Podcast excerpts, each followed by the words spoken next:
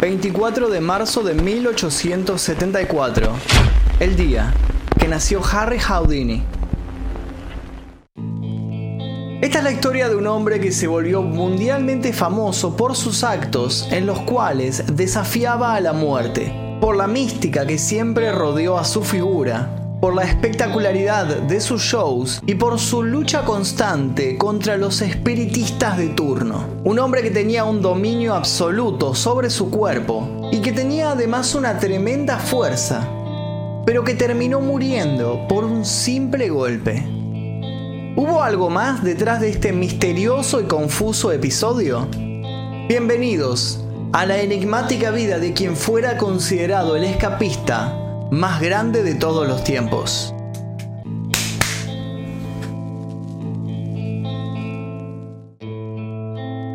El 24 de marzo de 1874 nacía en Budapest un niño al que bautizarían Eric Weiss.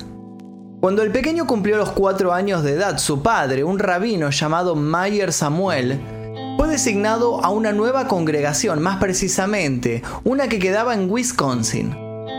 La numerosa familia, Eric tenía cinco hermanos y una hermana, se mudó hacia los Estados Unidos y allí se nacionalizó. Todos esperaban que la tierra de las oportunidades los sacara de la precaria situación económica en la que vivían. Sin embargo, las cosas no fueron tan fructíferas como esperaban y ya desde chico tuvo que realizar varios trabajos para superar a la crisis que siempre los perseguía.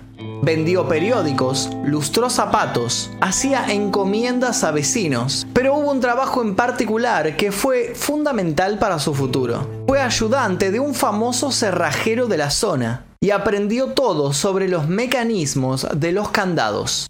Sin saberlo, ese sería el primer paso de la majestuosa carrera que le esperaba.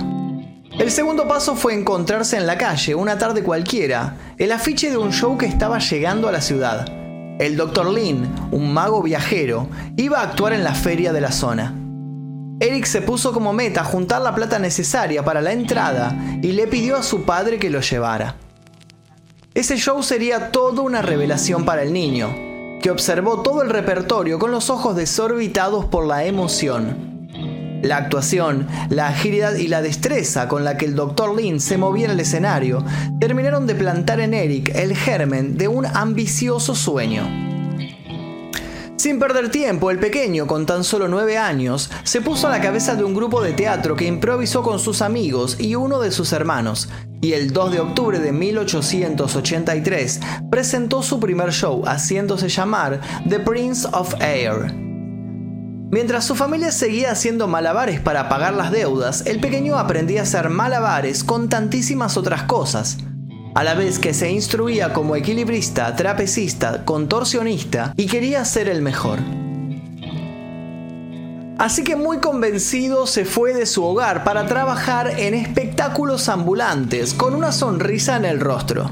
Pero al cabo de un año, regresó más delgado y ojeroso. Al parecer, la vida en el circo era más difícil de lo que esperaba. ¿Pero se rindió por esto? No. Si algo había aprendido el pequeño Eric del Dr. Lin es que los buenos magos siempre esconden un as bajo la manga. Eric tenía una relación muy estrecha con su madre, que no dejaba de repetirle que creía en él. El pequeño, ya devenido en adolescente, volvió a las calles, desempeñándose en otros muchos oficios. Todo para conseguir el dinero suficiente para seguir entrenando. Estudiaba magia, tomaba clases de natación, se anotaba en competiciones atléticas. Si sobraba alguna moneda se compraba libros que lo ayudaran a profesionalizarse. Y así fue que llegaron a sus manos las memorias de Jean Eugene Robert Houdin. Robert Houdin es considerado hoy en día como el padre de la magia moderna. Mientras el resto de los magos realizaban sus shows en mercados y ferias, este ilusionista de origen francés se presentaba en teatros y fiestas privadas, a la vez que en lugar de un atuendo similar al de un payaso prefería la ropa elegante. Presentó muchos trucos innovadores para su época y tuvo que develar sus secretos a las autoridades para no ser procesado por brujo. Eric devoró el libro de Robert Houdin en poco tiempo y cuando llegó a la página final, volvió al principio y arrancó otra vez. El Dr. Lin perdía su podio de héroe supremo, a tal modo que Eric, que hacía tiempo que buscaba un nuevo nombre artístico, un nombre con poder, realizó el truco que marcaría un antes y un después en su vida. Decidió una noche rebautizarse. Volvería a intentar vivir del arte, y esta vez nadie lo detendría. El mundo conocería al único e irrepetible Harry Houdini. Harry Houdini comenzó su carrera haciendo juegos con cartas, pero rápido empezó a forjar un plan para poder sacar provecho de su preparación física y así llevar los shows a otro nivel.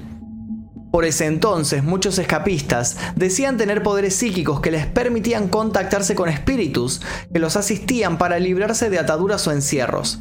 Caudini, gran estudioso de las técnicas, creía que esa manipulación del público era innecesaria, que un acto de escapismo era de por sí asombroso sin tener que acudir a una explicación sobrenatural, sugestionando la mente del espectador. Ya desde ese entonces sentía un gran desprecio por aquellos que decían ser espiritistas. Años después se convertiría en la pesadilla de unos cuantos. Lo cierto es que por esos días de juventud, Houdini empezó a desarrollar espectáculos de escapismo poco vistos con anterioridad, por lo general sofisticados y muy elaborados. Espectáculos que a su vez patentó para no ser plagiado por colegas. Dicho sea de paso, también asistía a shows de esos colegas y en los momentos de mayor tensión se reía a carcajadas y explicaba al público cómo era que el escapista de turno los estaba engañando. Si bien muchos quisieron hacer lo mismo presentándose en sus shows, nunca pudieron develar sus secretos. Uno de los trucos que lanzó a Houdini a la popularidad fue conocido como la metamorfosis. En el mismo, un sonriente Houdini dejaba que lo metieran en un saco que luego era cerrado sobre su cabeza con unos cuantos nudos. Luego, atado como estaba, era introducido en un baúl que a su vez era bloqueado por unas cuantas cadenas rematadas en grandes candados previamente probados frente a la vista del público. Una asistente de baja estatura se paraba sobre el baúl y levantaba una tela frente suyo. A eso sobrevenían unos segundos de expectación, Nadie sabía qué estaba pasando. A los pocos segundos, la tela caía y quien estaba parado sobre el baúl era ni más ni menos Houdini. Pero eso no era todo. Adentro del baúl, que aún tenía puestas las cadenas y los candados, se encontraba el saco. Y dentro del saco estaba la asistente.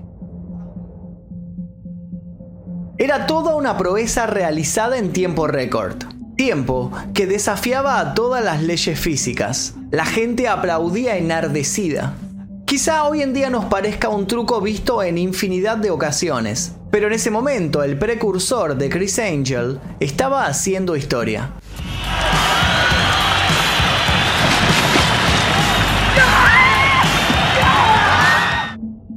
Terminaría realizando la metamorfosis más de 10.000 veces en toda su vida, y siempre con la misma asistente, Beatrice Runner, a quien él llamaba cariñosamente Bess. Hacían tan buen equipo que terminaron casándose cuando rondaban los 20 años. Se prometieron amor eterno e hicieron un pacto que aún hoy es recordado. Por ese entonces Houdini realizó una gira de cuatro años por Europa, donde terminaría de convertirse como por arte de magia en una leyenda viviente, el rey de las esposas. Resulta que al llegar a una ciudad nueva, Houdini siempre repetía el mismo modo de acción. Reunía a periodistas de todos los diarios y se presentaba frente al jefe de policía. Entonces, hacía el siguiente reto. Le proponía que a la semana siguiente lo encerraran o que probaran cadenas y grilletes en él. Aseguraba, sin temor a equivocarse, que lograría escapar. El desafío lo gritaba a los cuatro vientos, captando la atención de los transeúntes. Durante una semana, la prensa se encargaba de difundir el desafío que el recién llegado había lanzado. Durante esa semana, Houdini se dedicaba a estudiar los candados y los lugares en los que sería apresado a la vez que se ofrecía a ser examinado desnudo para demostrar que no ocultaba nada, que era un ser humano convencional, pero con una preparación única. Para cuando llegaba el día, ya todos los lugareños se agolpaban frente al lugar en el que el escapista se presentaría. Los periodistas se multiplicaban y la prensa le dedicaba párrafos y párrafos, y aunque a veces lo trataban de loco, siempre alimentaban su aura de extrañeza. Para decirlo simplemente, Houdini fue un excelente CEO de sí mismo, elaborando no solo trucos que le encantaban a todos, sino que tenía muy buenas estrategias de promoción y publicidad. No dudaba en remarcar, enarcando las cejas, que había logrado salir airoso del interior de un gran animal marino que lo había engullido en una de sus travesías. Los niños lo convertían en su ídolo y los adultos, incluso los más descreídos, no podían evitar sonreír con fascinación. Dejando a las autoridades contrariadas, Houdini rápido se ganaba el clamor popular y seguía con sus retos, apostando dinero a cualquier ciudadano que quisiera retenerlo. Si bien es cierto que nunca perdió una apuesta, en varias oportunidades tardó más de lo habitual en cumplir su hazaña y en otras ocasiones su propia vida corrió riesgo.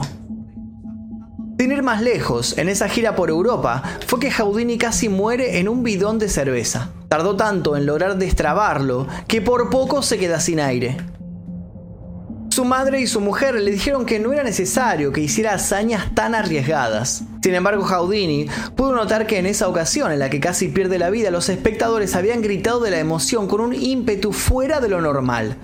Se dio cuenta que la gente quería su triunfo, pero se encontraban seducidos por la idea de verlo fracasar, de presenciar su deceso en vivo y en directo.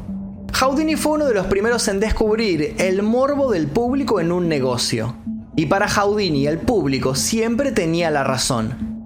Para cuando volvió a Estados Unidos de su extenso viaje ya no era el mismo. Él ahora era famoso y estaba obsesionado por enfrentar a la muerte de todos los modos posibles. Houdini reforzó su rutina de entrenamiento. Todas las mañanas se metía en una bañera llena de cubos de hielo para aumentar su resistencia a las bajas temperaturas. Luego practicaba asiduamente para aguantar la respiración por más y más tiempo. A los 7 años, Houdini había estado a punto de morir ahogado en un accidente que había tenido en un río. Rememorando ese recuerdo fue que empezó a formular trucos de escapismo, como el bidón de leche o la cámara de tortura china. En ambos era metido en un estanque lleno de agua. Luego una cortina lo tapaba y el público era invitado a aguantar la respiración para tratar de emular al gran escapista. El tiempo pasaba y siempre aparecían en escenario asistentes con hachas en sus manos. Quienes miraban no sabían si se trataba de un elemento para subir la tensión de la sala o si las cosas realmente estaban saliendo mal.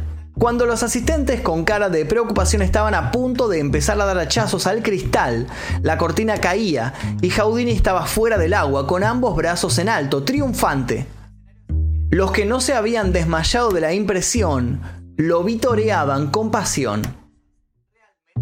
Los estudiosos de sus actos aseguran que es imposible que Houdini tardara tanto en liberarse sin morir ahogado, y especulan con la idea de que salía del estanque muchísimo antes de bajar la cortina y se quedaba allí, leyendo el diario quizá, solo para darle dramatismo al asunto. Es la explicación más lógica. Aunque eso nos pondría a debatir una vez más cómo es que hacía para librarse tan rápido de las ataduras. Se esbozaron muchas teorías al respecto. Se dijo que Houdini era capaz de sacarse de lugar las extremidades. Se dijo que se escondía herramientas diminutas en los orificios de su cuerpo. Pero la realidad es que lo que pasaba tras cortinas se quedó con él y con su esposa, que era la única asistente que tenía permitido pasar detrás de la misma una vez que ésta se levantaba. Houdini, ya convertido en estrella internacional, siguió complicando sus proezas. Empezó a tirarse de puentes, con esposas en las manos y cadenas en el cuerpo. Su madre siempre lo miraba desde las primeras filas y apretaba los puños con nerviosismo. No perdería jamás la fe en su hijo, pero se notaba que sufría en cada acto que éste realizaba. Cuando finalmente la mujer murió, Houdini quedó destrozado. Ella había sido la que siempre lo había empujado a creer en los sueños. Si bien nunca dejó de coquetear con la muerte colgándose boca abajo de grúas en el Times Square, por ejemplo, Houdini empezó a percibir que su físico ya no era el mismo que en la juventud y que era hora de abandonar ciertos hábitos. Así fue como montó su propio show en Broadway, donde se enorgullecía de hacer desaparecer a un elefante delante de la vista de todos, Protagonizó algunas películas, incursionó como productor y se instruyó en la aviación, siendo en 1910 la primera persona en volar en el cielo australiano. Sin embargo, a lo que más se dedicó en esa época fue a desenmascarar a los mediums, que por ese entonces comenzaron a inundar las calles con sus promesas de tejer un puente entre este mundo y el mundo de los muertos. Houdini había entablado una profunda amistad con Sir Arthur Conan Doyle, el creador de Sherlock Holmes. Ambos eran obsesivos en su trabajo, minuciosos y detallistas. Tenían mucho en común, pero algo los diferenciaba y los enfrentaba. Conan Doyle creía en el mundo paranormal. De hecho, consideraba que Houdini tenía ciertos poderes ocultos, como la desmaterialización, a pesar de que el escapista le había dicho mil veces que lo suyo era pura destreza física. Elemental, mi querido Watson. La mujer de Conan Doyle realizaba sesiones de espiritismo y cuando se enteró de la muerte de la madre de Houdini, le presentó a una colega que tenía la fama de ser sumamente efectiva al momento de conectarse con el más allá. Con claras dudas, pero no queriendo dejar pasar la posibilidad de poder volver a contactarse con su progenitora, Houdini aceptó. La medium no tardó en darle un mensaje. Le transcribió de manera literal lo que su madre le estaba comunicando desde el más allá. Era un mensaje de amor que hubiera servido para calmar la angustia de duelo de cualquier hijo. Solo que Houdini se puso insistente. Quiso saber más detalles sobre el asunto. Y cuando la medium le dijo que el mensaje de su madre había sido en un perfecto inglés, no pudo más que sentir ira. Su madre nunca había hablado inglés. Sintiéndose estafado, hizo un juramento. Mientras él viviera no iba a permitir que los mediums y los espiritistas se salieran con la suya. Irritado Houdini, usando sus conocimientos, se metía de infiltrado en sesiones de espiritismo y desenmascaraba a los fraudulentos. Incluso atestiguó contra ellos en el Congreso y los destruyó en publicaciones de divulgación científica, explicando cómo se abusaban del dolor de las personas y de la ignorancia que había en esos días respecto a cosas como la electricidad. Los llamaba traficantes de la inmortalidad. Cuando Houdini desacreditó a la propia mujer de Arthur Conan Doyle, la amistad entre el escritor y el escapista se disipó como la niebla ficticia de esos controversiales espectáculos, y nunca más volvió. En el imaginario colectivo resalta la imagen de Houdini muriendo en uno de sus temerarios shows. Sin embargo, la realidad fue muy diferente. En octubre de 1926 en Montreal, unos estudiantes universitarios se dirigieron a Houdini mientras descansaba tras haber terminado uno de sus espectáculos. Uno de ellos lo retó a recibir un golpe en el abdomen para comprobar si su resistencia física era tan legendaria como se decía.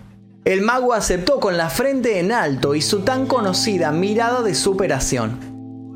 Pero como solía remarcar un escapista e ilusionista local, siempre hay que tener en cuenta que puede fallar.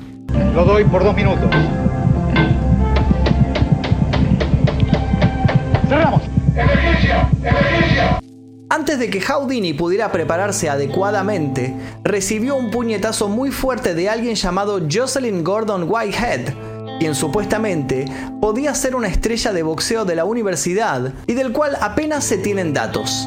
A este primer golpe siguieron varios más. El mito dice que si bien Houdini aguantó estos golpes, le produjeron una lesión en el apéndice. Por su carácter, Houdini quiso seguir trabajando durante los días siguientes, a pesar de padecer fuertes dolores y fiebre. Finalmente sufrió dos desmayos en una actuación y fue hospitalizado. Tras varios días luchando contra la infección, pareció rendirse ante lo inevitable. En la madrugada del 31 de octubre de 1926, Houdini fallecía a sus 52 años. Los médicos emitieron un informe en el que indicaban una peritonitis como causa de la muerte. Su apéndice, vermiforme, tal vez llevaba varios días inflamado antes del incidente con los estudiantes. El entierro se realizó a los pocos días. Una multitud de 2.000 personas acudió al evento, que terminó siendo algo tan multitudinario como alguno de sus numerosos shows callejeros. Solo que esta vez Houdini, el hombre que había logrado salir de cajas fuertes de máxima seguridad, no se pudo librar de su prisión. Un simple pero efectivo ataúd. Antes de morir, Houdini dijo a su esposa Bess que si existía un modo de comunicarse desde el más allá, él iba a hacer todo lo posible para usarlo. Pero para que no hubiera un engaño de por medio, creó lo que llegaría a conocerse como el código Houdini, consistente en 10 palabras secretas que solo él y ella conocerían. Si en la sesión de espiritismo aparecían esas 10 palabras secretas, el contacto sería genuino. Las 10 palabras habían sido escogidas de una carta que Conan Doyle había enviado a Houdini cuando aún había respeto y cariño entre ambos. Luego de la muerte de Houdini, muchos espiritistas aseguraron dar con el código, pero ninguno pasó el escrutinio definitivo de Bess, que una vez transcurridos los 10 años de la muerte de su esposo exclamó, 10 años son suficientes para esperar por cualquier hombre. Apagó una vela que había permanecido prendida frente a la foto de quien fuera, en sus palabras, el amor de su vida, y dejó de visitar mediums. Houdini dejó un legado incalculable. Sus trucos aún son envidiados y su extensa biblioteca sobre magia descansa hoy en la Biblioteca del Congreso de Washington. Inspiró a muchos de los magos, escapistas e ilusionistas que los precedieron y es sabido que David Copperfield es un coleccionista de elementos que le pertenecieron. No hace mucho se presentó la idea de que si bien Houdini murió en el hospital, no fue por culpa de la peritonitis sino por una inyección letal. Lo habrían envenenado por ser parte del servicio secreto estadounidense. Incluso se supone que trabajaba como agente encubierto desde la época de su gira europea. Esta hipótesis nunca encontró pruebas contundentes que la avalen, pero es cada vez más estudiada. Los mediums del mundo siguen intentando comunicarse con él todos los 31 de octubre en Halloween. Dicen tener la esperanza de poder traerlo al mundo de los vivos, al menos por unos minutos. Además, muchos de ellos creen que si descubrieran el tan mítico código Houdini, podrían tomarse revancha por todos esos años en los que el escapista los humilló y los trató de engañadores perversos. Al día de la fecha aún no lo han logrado, pero no se rinden. Después de todo, es de público conocimiento que Houdini es difícil de atrapar. Y hasta aquí el video de hoy, espero que les haya gustado la historia de Harry Houdini, este famoso escapista que, como lo dije hace un ratito, fue como el que inspiró a todos los escapistas y magos que conocemos actualmente. Espero que les haya gustado, si les gustó les pido por favor que dejen su like, que se suscriban si es que todavía no lo hicieron, les dejo un par de recomendaciones aquí para que hagan clic. Mi nombre es Magnum Mephisto, nosotros nos veremos seguramente en el próximo video. Adiós. Puede fallar.